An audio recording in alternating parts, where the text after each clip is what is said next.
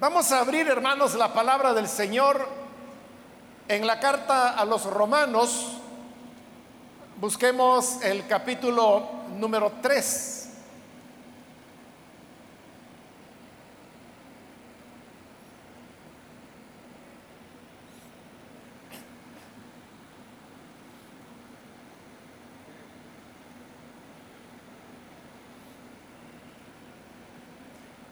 Leamos entonces Romanos capítulo 3, versículo 21 en adelante. Pero ahora, aparte de la ley, se ha manifestado la justicia de Dios, testificada por la ley y por los profetas. La justicia de Dios por medio de la fe en Jesucristo. Para todos los que creen en Él, porque no hay diferencia.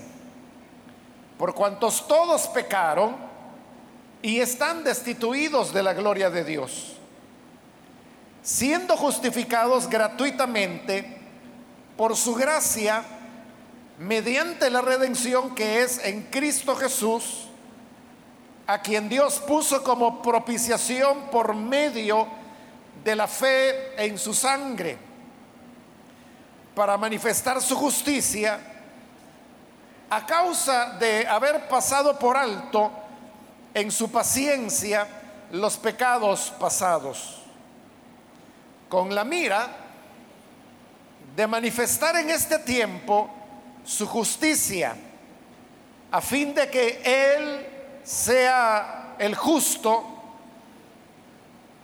y el que justifica al que es de la fe de Jesús.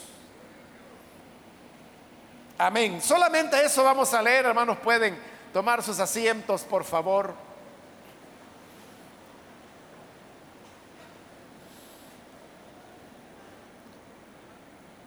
Hemos leído en esta oportunidad en la carta a los romanos, la cual es una carta donde Pablo desarrolla un único tema y ese tema es el de la salvación. Eh, usted puede ver, estamos en el capítulo 3, apenas la carta está comenzando y lo que Pablo ha demostrado en los primeros dos capítulos es que el ser humano se alejó de Dios y a pesar de que Dios se había revelado al, al mundo a través de las obras de creación, en lugar de adorar al Creador, lo que hizo el ser humano fue adorar a las criaturas. Y luego Pablo comienza a pensar que si esto es algo que tiene que ver solo con los gentiles, los pueblos paganos, o si tiene que ver también con Israel.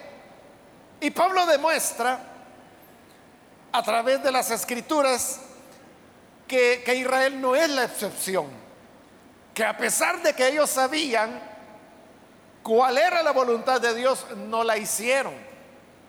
Por lo tanto, ellos también estaban bajo pecado.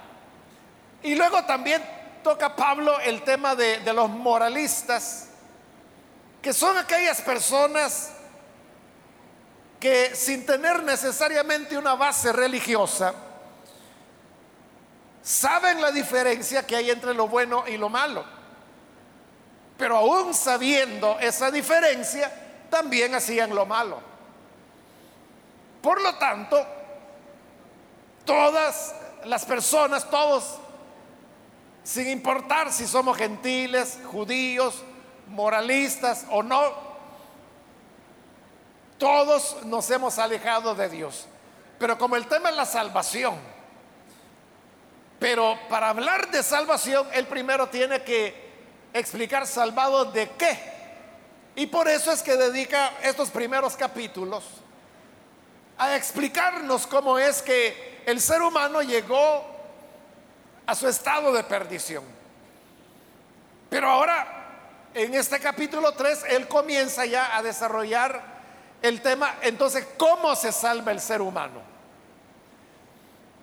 Y en los primeros versículos de este capítulo, Pablo dice claramente que la salvación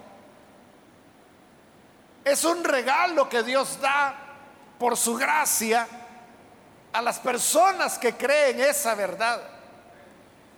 Y que ya no es como en el Antiguo Testamento, en donde la salvación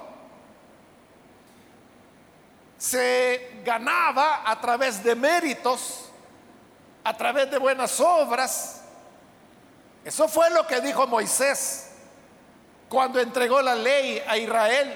Les digo, los que hagan estas cosas vivirán por ellas. Es decir, los que cumplan la ley, los que hagan las obras de la ley, ellos son los que van a vivir. Ellos son los que se van a salvar. Pero como Pablo ya lo demostró en los primeros dos capítulos, Israel no pudo ser salvo a través de la ley porque nadie quiso hacer lo que Dios quería que se hiciera. Como el hombre no puede hacer lo bueno, entonces Dios decidió salvarlo ya no por las obras, sino que por la gracia. Por eso es que en el versículo 21, donde iniciamos la lectura, él dice ahora, y cuando dice ahora, está marcando la diferencia con el tiempo pasado que en términos prácticos nosotros podríamos decir el Antiguo Testamento. Pero ahora que ya estamos en esta nueva era, aparte de la ley, se ha manifestado la justicia de Dios. Pero al decir aparte de la ley, allí está dejando en claro que la salvación ahora ya no depende de la ley de Moisés. Porque dice, aparte de la ley, se ha manifestado la justicia de Dios. Esta palabra justicia en el Nuevo Testamento, hermanos, nosotros podemos encontrarla con tres significados. Un primer significado de justicia sería integridad. Un segundo significado de justicia sería lo que nosotros popularmente llamamos justicia. Justicia para nosotros es defender al inocente y castigar al culpable. A eso le llamamos algo justo. Y el tercer significado, que es como lo está usando Pablo acá, es prácticamente un sinónimo de lo que nosotros llamamos salvación. Entonces es como que si el pasaje dijera, aparte de la ley, se ha manifestado la salvación de Dios. Entonces la verdadera salvación, que Pablo ahí la llama justicia de Dios, dice que se ha manifestado pero aparte de la ley. No tiene relación con la ley de Moisés. Es decir, esta salvación de Dios ya no tiene nada que ver con hacer obras, con acumular méritos. No tiene nada que ver con ganarse la salvación sino que como Él lo va a explicar hoy, la salvación es un regalo gratuito que por gracia Dios da a las personas. Pero luego de haber dicho que esta salvación es aparte de la ley, también dice en el versículo 21, testificada por la ley y por los profetas. Porque al decir aparte de la ley, los que no estaban de acuerdo con las enseñanzas de Pablo podían decir, bueno, pero Pablo lo que está haciendo es que está inventando una cosa totalmente nueva. Está dejando de lado la ley. Y por eso él dice, aparte de la ley.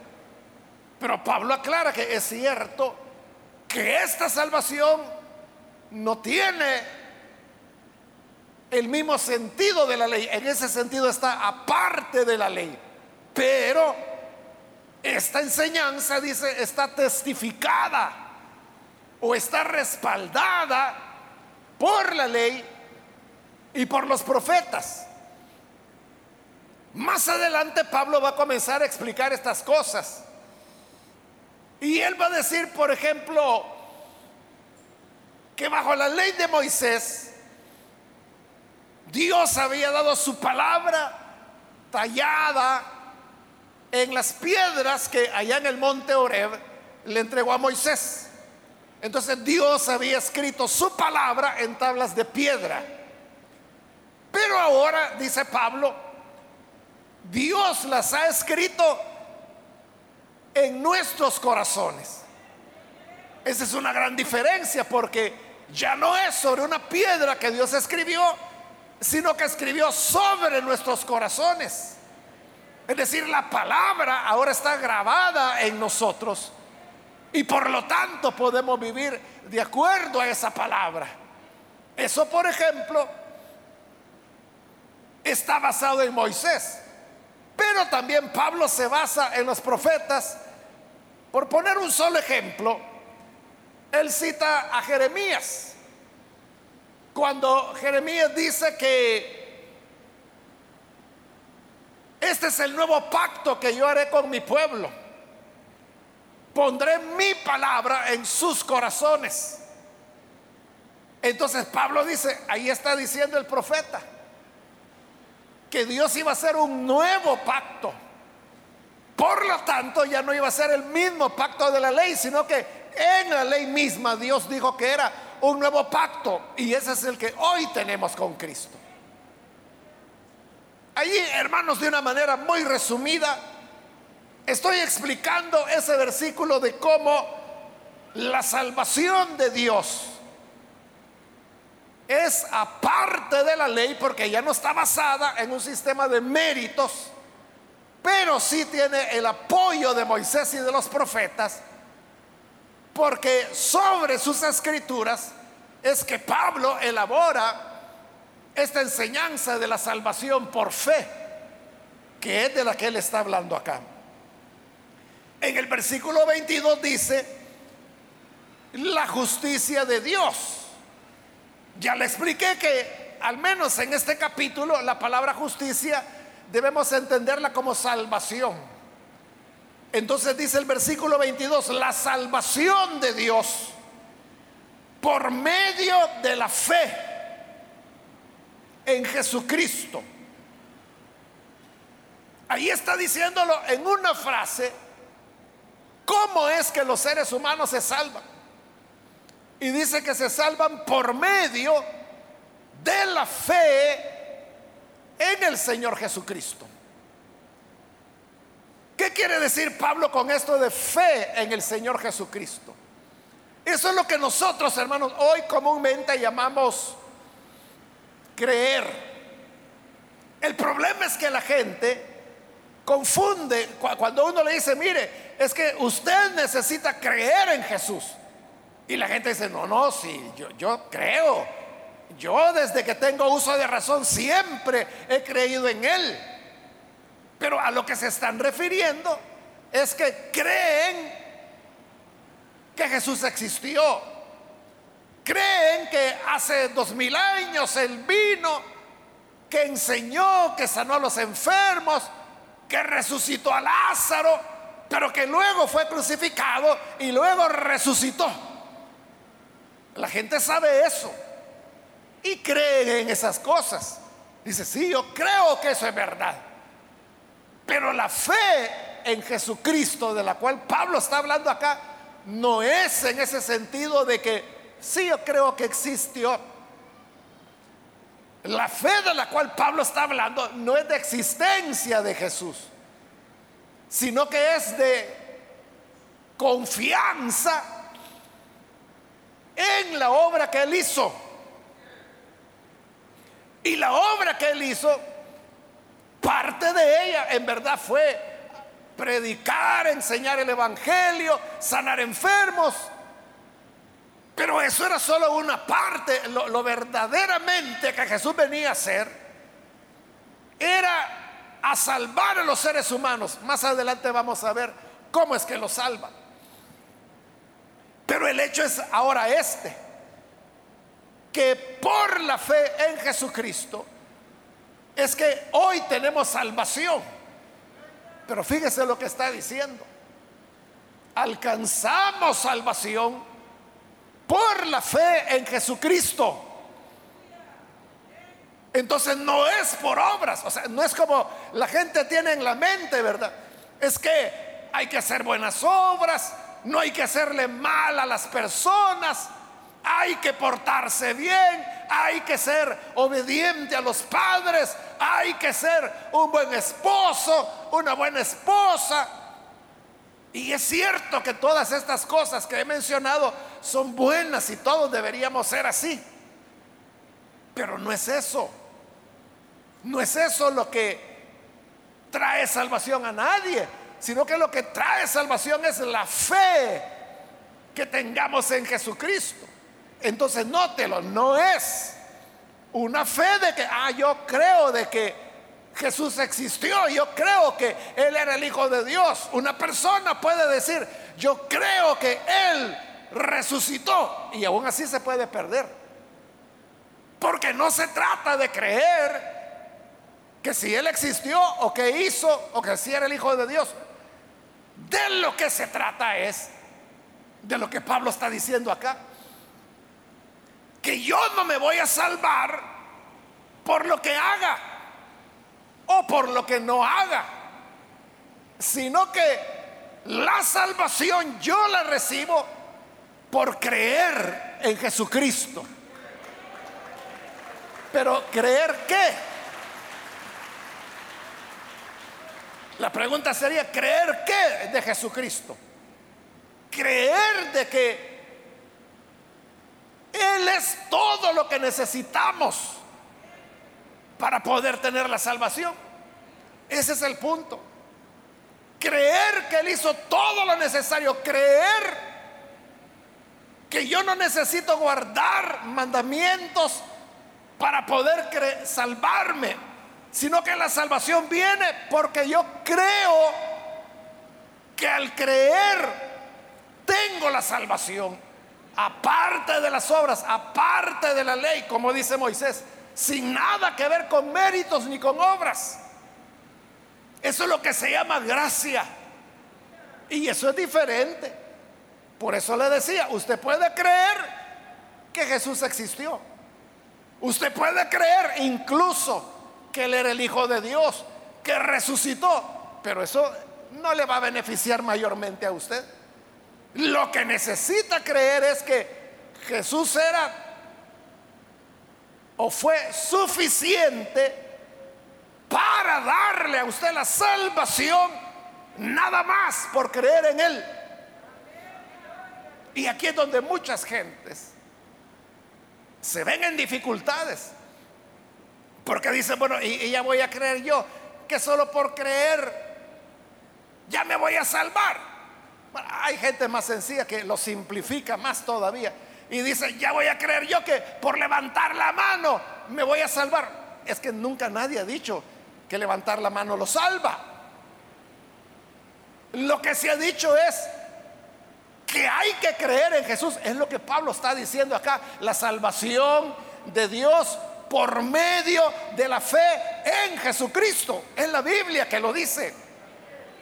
Entonces lo que se pide a las personas es que crean en Jesús. No como que existió, no como que hizo o no hizo tal o cual cosa, sino creer de que en Él estamos completos y tenemos la salvación. Eso es lo que se pide. Claro, cada persona que cree lo que debe hacer es eso, decirle a Dios, Señor, yo creo que tu Hijo Jesús es el camino de la vida, entonces yo me entrego a Él. Le rindo mi vida a Él y yo lo recibo para que Él tome el control de toda mi vida. Lo recibo como mi Señor. Hay que hacer esa oración. Y para hacer esa oración, es que les pedimos, ahí donde está, póngase en pie o levante su mano. Pero nadie está diciendo que por levantar la mano se va a salvar. Lo que estamos diciendo es que levante su mano para saber si usted desea colocar su fe en Jesucristo, porque si usted desea hacerlo, entonces queremos orar por usted. Eso es todo. No hay que confundir las cosas. Entonces, la salvación de Dios por medio de la fe en Jesucristo para todos los que creen en Él, por cuanto no hay diferencia. Cuando Pablo dice que esta salvación es para todos, se está refiriendo a todos los seres humanos sobre la tierra. Porque no hay diferencia entre ellos. Es lo que ha demostrado en los primeros dos capítulos. Él ha demostrado que los gentiles pecaron, los hebreos pecaron, los moralistas pecaron, los paganos pecaron, los judíos pecaron, todos hemos pecado. Y por eso es que en este capítulo 3 él dice, se cumplió la palabra, que dice, bueno, no hay ni uno. Se lo voy a leer, dice, no hay bueno ni aún uno. No hay quien entienda. No hay quien busque a Dios. Todos, todos se desviaron. A una se hicieron inútiles. No hay quien haga lo bueno. No hay ni siquiera uno. Sepulcro abierto es su garganta. Con su lengua engañan Veneno de serpientes hay debajo de sus labios. Su boca está llena de maldición y de amargura. Sus pies se apresuran para derramar sangre. Quebranto y desventura hay en sus caminos y no conocieron camino de paz. No hay temor de Dios delante de sus ojos. Este allí le está diciendo claro, ni uno y por eso dice, como ni uno hace lo bueno, ni uno entiende, ni uno es bueno, ni uno hace la voluntad de Dios. Entonces Dios dice, como todos son iguales, todos tienen la misma necesidad, todos necesitan la misma salvación. Por eso vino la salvación de Dios por medio del Señor Jesucristo para todo aquel que crea, porque no hay diferencia.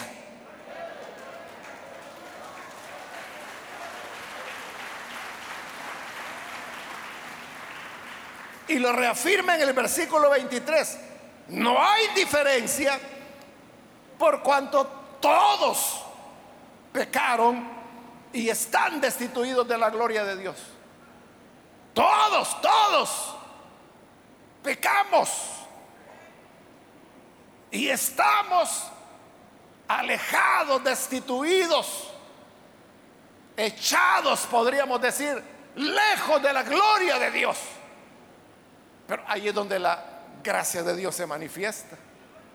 Que aun cuando nos hicimos inútiles, como dice la escritura, acabo de leerla, Aún así, Dios muestra su salvación. Y Dios dijo, bueno, yo a ellos les di mi ley, les di mis mandamientos. Mandamiento número uno, no tendrás dioses ajenos. Mandamiento número dos, no te harás imagen de lo que está arriba en el cielo ni debajo de la tierra. No te postrarás delante de ellas ni le vas a rendir culto. Porque yo el Señor soy un Dios celoso y así él va dando, hermano, los diez mandamientos. No matarás, no mentirás, no cometerás adulterio, no codiciarás. Pero ¿qué hizo el ser humano? Todo lo que dijo Jesús que lo que dijo Dios que no había que hacer. Dios dijo, no mientan y todo el mundo empezó a mentir. O dígame si usted nunca ha mentido en su vida. Dios dijo, no codicien, pero la gente se llenó de codicias. Y ahí anda la gente, hermanos, codiciando. Ah, es que yo quisiera esa casa, yo quisiera la ropa que vi en tal lugar, yo quisiera tales zapatos, tales tenis. ¿Y, y eso acaso no es codiciar? Bueno, y así, hermanos, podría, podríamos tomar cada uno de los mandamientos y todos los hemos roto. Entonces, como todos, no hay diferencia, entonces Dios dice, voy a poner una nueva salvación.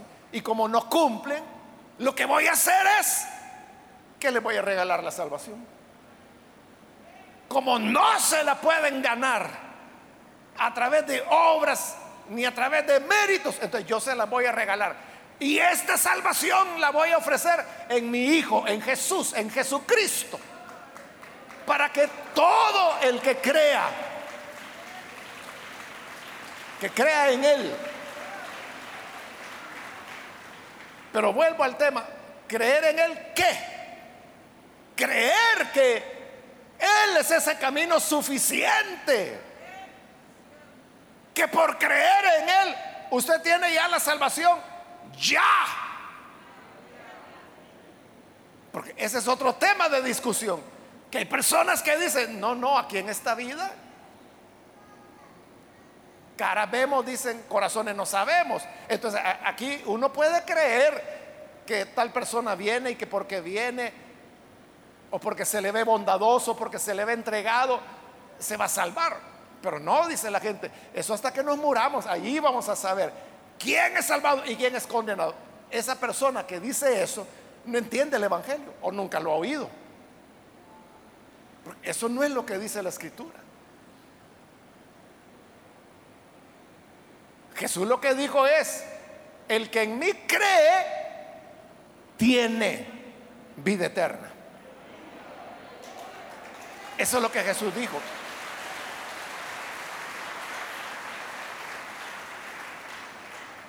Y hay gente que dice, no, es que tenemos que llegar al juicio al juicio final, ahí en el juicio final, ahí se va a decidir.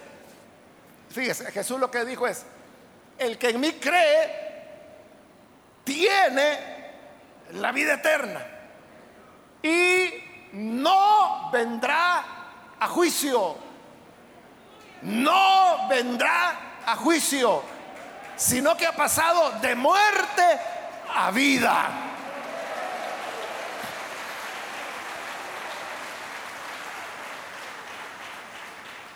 Ese es el Evangelio. Él no está diciendo, vamos a ver si dentro de 20 años, cuando mueras y cuando venga el juicio, vamos a ver si ahí te... Él dice, tiene vida eterna. Ha pasado, no dice, ahí vamos a ver si pasa, veremos si pasará. No, ha pasado, está hecho, ya pasó de muerte a vida. Y si usted me dice, bueno, ¿y qué santo es ese para decir que tiene la vida? Es que eso es lo que Pablo está diciendo, que no es por obra, es decir, no es por ser santo, es por la fe en Jesucristo, por haber creído, ya pasó de muerte a vida. ¿Qué es lo que hay que creer de Jesús? Eso que si ponemos nuestra confianza en Él, ya tenemos la salvación. Ya pasamos de muerte a vida. No se trata de creer que si Él existió, o que si resucitó, o que si era el Hijo de Dios, o que si de verdad hacía milagros. No se trata de eso. Si eso toda la gente lo cree, hermanos. Se trata de creer que por poner la confianza en Él, ya pasamos de muerte a vida. ¿Cuántos han pasado de muerte a vida aquí? Tenemos que tener seguridad, porque si usted todavía se queda pensando, hmm, porque usted sabe cuál es su vida. Fíjese, no estamos diciendo aquí, hermanos, que somos perfectos, que nunca pecamos. No, no estamos diciendo eso. O sea, como humanos, nos equivocamos, cometemos errores, podemos enojarnos y enojados podemos hacer cosas indebidas. De tanto que hablamos, ¿verdad? Podemos decir una palabra maldicha en algún momento. Pero nuestra confianza no es que porque yo tengo mis palabras puras y dulces, por eso me voy a salvar. No, lo que estamos diciendo es sí. Igual que a Isaías decimos, soy hombre de labios inmundos, pero yo creo que a pesar de eso, la sangre de Cristo me salva y he pasado de muerte a vida.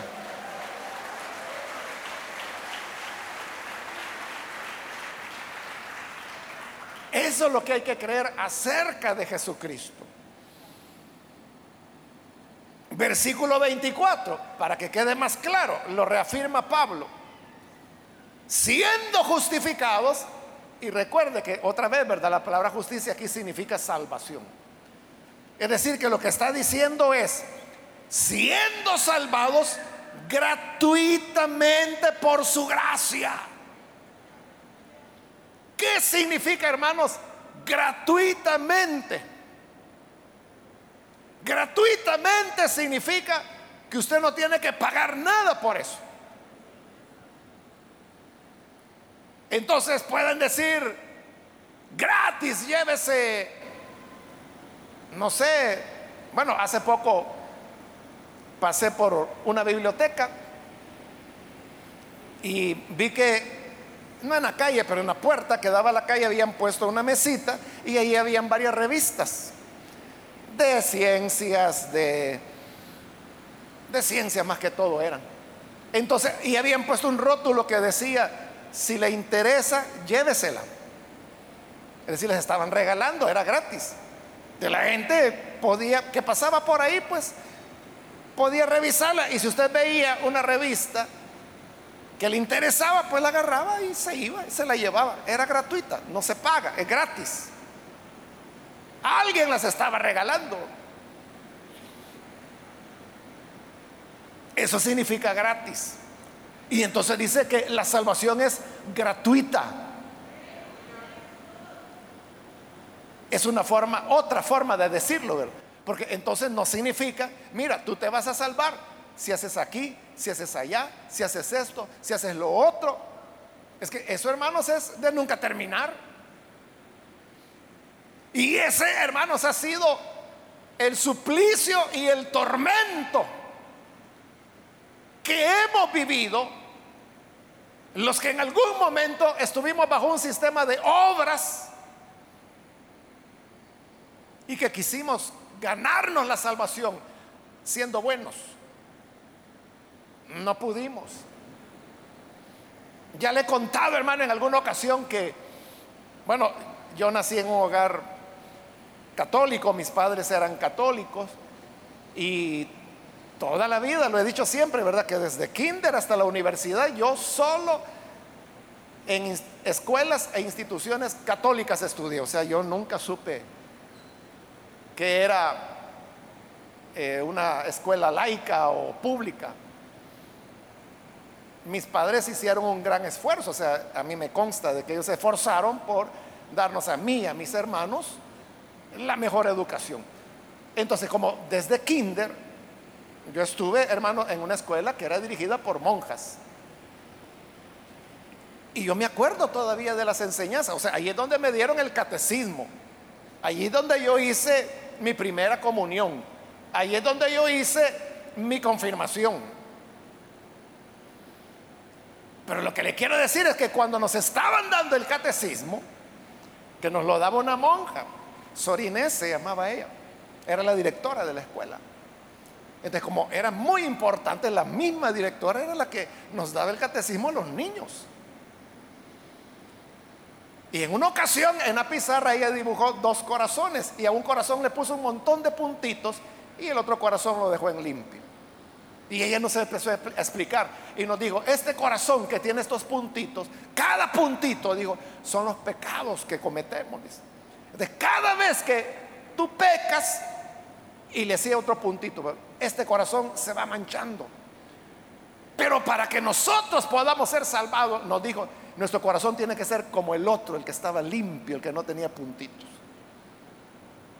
Hermano, ahí le estoy hablando que yo tenía como seis años quizás, pero yo lo tengo, veo todavía la pizarra, veo todavía las orines haciendo los puntitos en el corazón.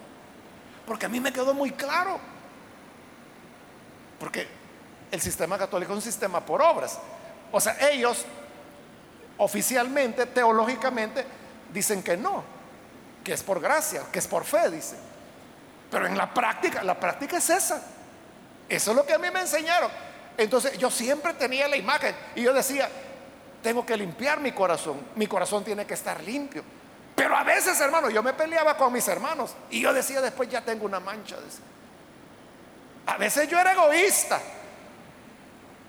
Decía yo, tengo una mancha. A veces, hermano, no, no solía hacerlo con frecuencia, pero algunas veces yo mentía. Y decía, tengo otra mancha. Entonces, esa lucha, hermanos, de querer tener el corazón lo suficientemente bueno como para agradar a Dios. Hermano, eso me tomó años y años. Le estoy hablando de un niño. Mi primera comunión fue a los siete años. Y yo pensé que ese día me iba a morir. Para mí ese domingo de mi primera comunión no fue una alegría, no fue una celebración. Para mí era el día que me iba a morir, porque eso me habían enseñado. Que el que tomara la comunión sin estar con su corazón limpio, que Dios lo podía matar. Eso nos dijeron. Me dijo las orines. El día de la primera comunión, hermano, yo iba temblando. Porque yo sabía que tenía puntitos en mi corazón. Y si usted me dice, ¿y qué pecados? Cosas de niño, hermano. Cosas de niño, así como le, le acabo de decir, ¿verdad? Que me peleaba con mis hermanos jugando, cosas así. Entonces, bueno, no me morí, obviamente, ¿verdad? Y yo me quedé extrañado porque Dios no me mató, ¿verdad? Porque a mi juicio, siendo un niño, yo decía, yo no estoy preparado. Bueno, pero ese pensamiento, hermano, yo lo tuve en la mente a los 8, a los 9, a los 10, a los 11, a los 12 años y yo estaba con, es decir, era una zozobra, era una angustia y yo decía, ¿cómo hago? ¿Cómo puedo hacer para tener mi corazón limpio? No podía. Hasta que llegué a los 13 años de edad.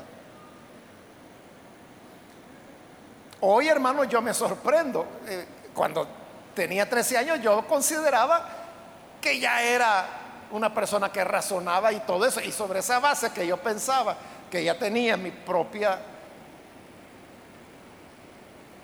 mi propio razonamiento. Entonces, yo tomé la decisión, pero decisión así consciente de olvidarme de Dios. Porque yo llegué a esta conclusión, porque ya había luchado todos esos años por querer mantener el corazón limpio y no había podido. Entonces yo llegué a la conclusión, es imposible. Yo nunca había leído la Biblia, hermanos. Porque el catecismo no enseñan Biblia, lo que enseñan son esos dogmas, cuestiones de la iglesia católica. Ahí es donde me enseñaron el Padre Nuestro, el Ave María, el credo de los apóstoles, el credo de la iglesia.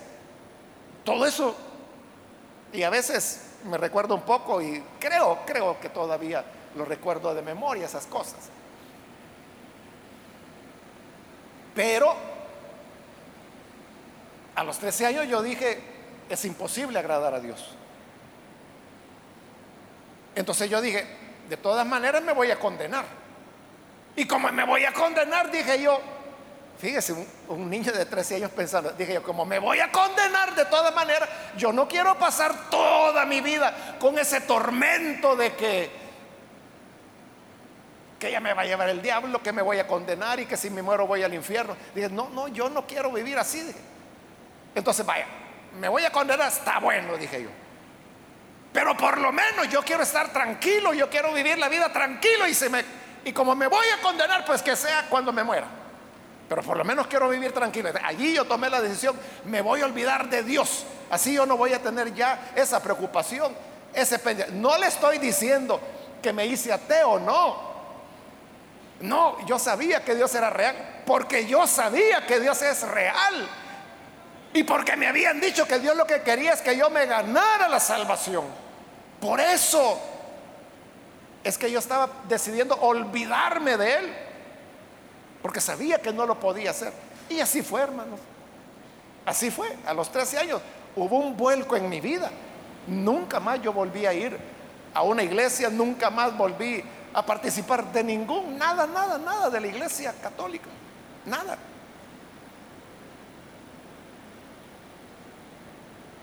¿Y, por qué? ¿Por qué cree usted que lo hice?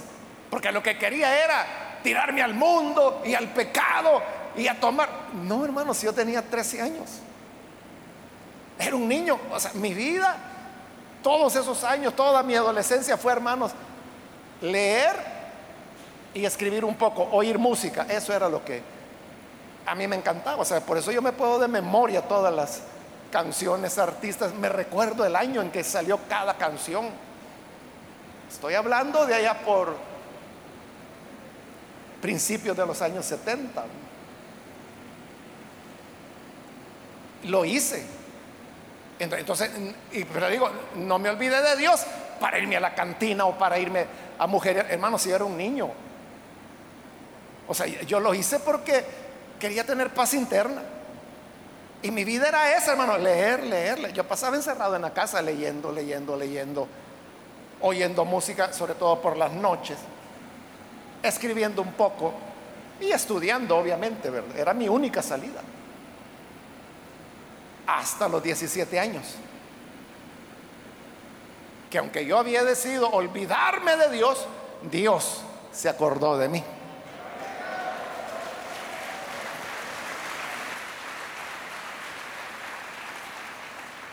Y ahí es cuando llegué al Evangelio. Evangelio porque es buena nueva. Buena nueva. Y la buena nueva era que no tenía yo que ganarme la salvación, sino, como lo está diciendo aquí Pablo, versículo 24, siendo salvados gratuitamente por su gracia, mediante la redención que es en Cristo Jesús, a quien Dios puso como propiciación por medio de la fe en su sangre. Esa es la buena nueva del Evangelio. Dice salvación gratuita por gracia. Es una, es una redundancia. Pero es una redundancia que Pablo hace a propósito porque lo quiere subrayar. Al decir gratuito, ya sabemos que, como le dije, es gratis, no tiene que pagar nada. Y gracia lo que significa es que sin merecerlo, Él nos lo da. ¿Qué puede tener esa persona que pasó por la calle, por la puerta de la biblioteca que le estoy mencionando? Nada, simplemente la casualidad que pasó por ahí, que ahí estaba la mesita con el rótulo. Si le interesa, llévesela la agarró y, ¿por qué merece la revista? No, no la merece. Pudo ser él, pudo ser cualquier otra persona. Y esto me recuerda, hermanos, de otra anécdota con lo cual voy a terminar. Eh, en la primera iglesia donde el Señor me llamó a su evangelio, eh, era una iglesia pequeña, muy cerca de acá, está como un kilómetro sobre esta misma calle antes de llegar al paso de desnivel. Allí es donde fue mi conversión y ahí me congregué durante dos años porque el no había nacido, el todavía no existía, el nació hasta el 77 y yo llegué allí en enero del 75. Entonces, los jóvenes, que éramos adolescentes en esa época, decidimos organizar un poco la iglesia porque no tenían nada, entonces hicimos una, los domingos por la mañana porque el culto era, no sé si todavía será así, hasta las 2 de la tarde. de la mañana estaba libre, entonces nosotros decidimos hacer una como escuela dominical para jóvenes, para jovencitos. Y llegaron. Y al final de un trimestre yo me acuerdo que el joven, que era amigo mío, unos dos, tres años mayor que yo, o sea que él andaba por 19 o 20 años, era el maestro. Y entonces al final del trimestre hubo una, una premiación. Entonces él, a saber a dónde consiguió unas Biblias, y esos eran el premio. Entonces él estaba haciendo preguntas sobre los contenidos que se habían dado en el trimestre. Entonces él decía, preguntaba algo, no recuerdo cuál habían sido los contenidos, pero él preguntaba, vaya, ¿qué personaje hizo tal cosa? Y por ahí una jovencita decía, fue fulano, excelente, le decía, toma, aquí está tu Biblia, y se la daba de precio.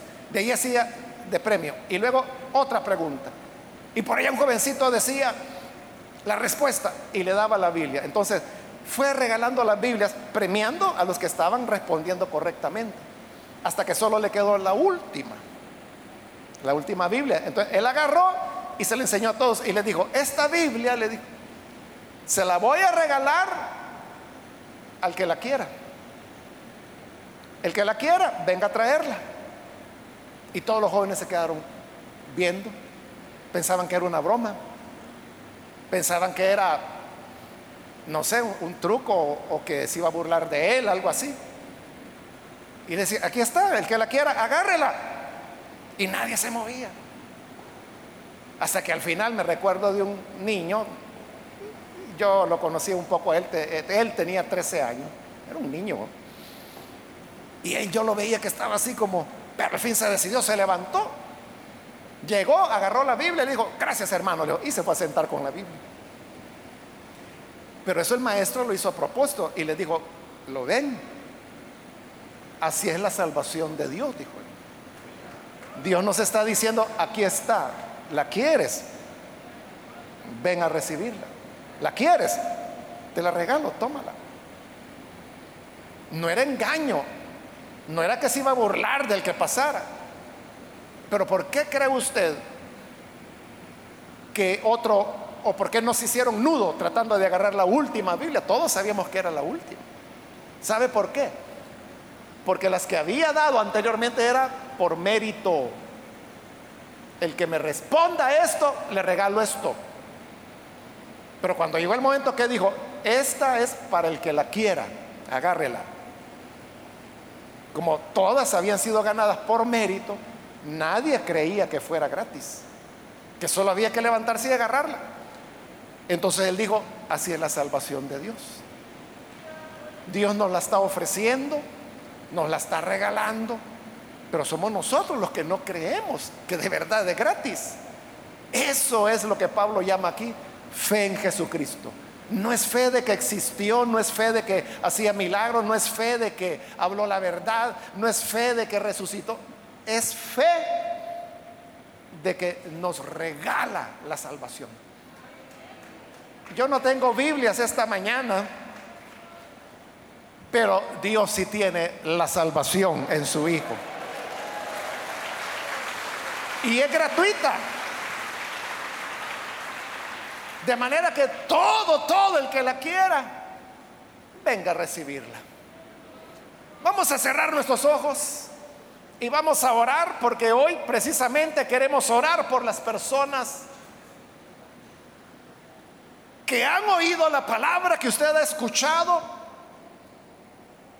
lo que Pablo nos dice, y habiéndolo escuchado, hoy quiero invitarle para que usted pueda venir y pueda, como ese niño que le cuento, de que simplemente creyó, se levantó, agarró la Biblia, le dijo, gracias hermano, y fue de él la Biblia igual, hoy Jesús está aquí diciendo, la salvación gratuita, la salvación por gracia, ¿la quieres? Recíbela. ¿Quiere usted recibirla? Entonces queremos orar por usted. Y para orar por usted le pido que ahí en el lugar donde está se ponga en pie en señal de que desea recibir esta salvación. Y nosotros vamos a orar por usted. Cualquier amigo, amiga que es primera vez que recibe a Jesús, póngase en pie en este momento. Ahí en el lugar donde se encuentra, póngase en pie y vamos a orar. Hoy es el momento para que venga a recibir la vida de Dios. Pablo dice, siendo salvados gratuitamente por su gracia, a fin de que Él sea el justo y el que justifica a los que tienen fe en el Señor Jesús. Muy bien, aquí hay una persona, que Dios lo bendiga. Ahí atrás hay otro hombre más, que Dios lo bendiga.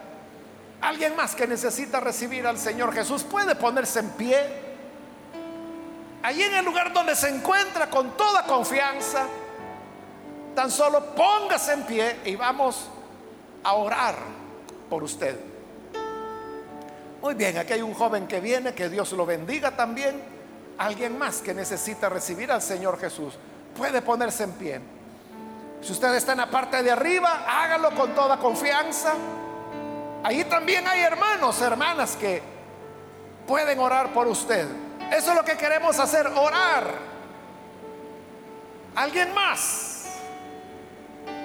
¿Puede ponerse en pie?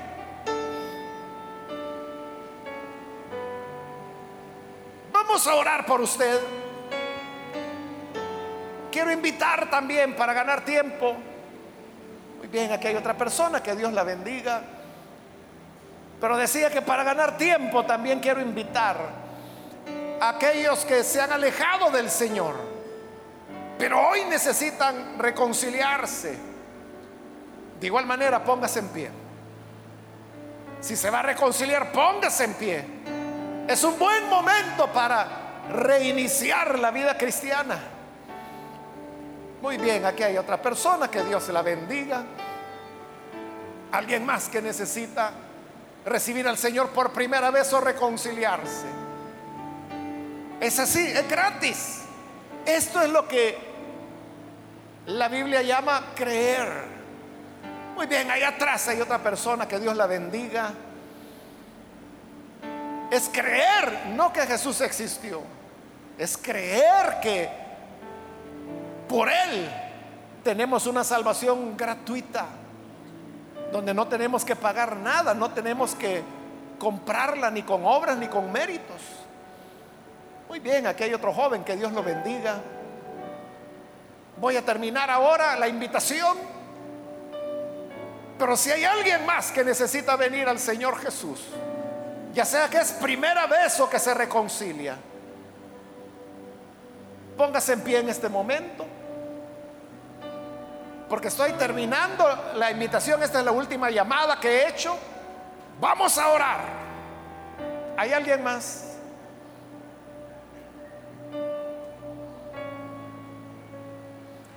A usted que ve por televisión también quiero invitarle para que se una con las personas que aquí están recibiendo al Señor.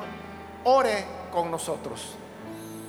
Señor, gracias te damos por tu palabra y por cada persona que está aquí, que hoy está abriendo su corazón para recibirte.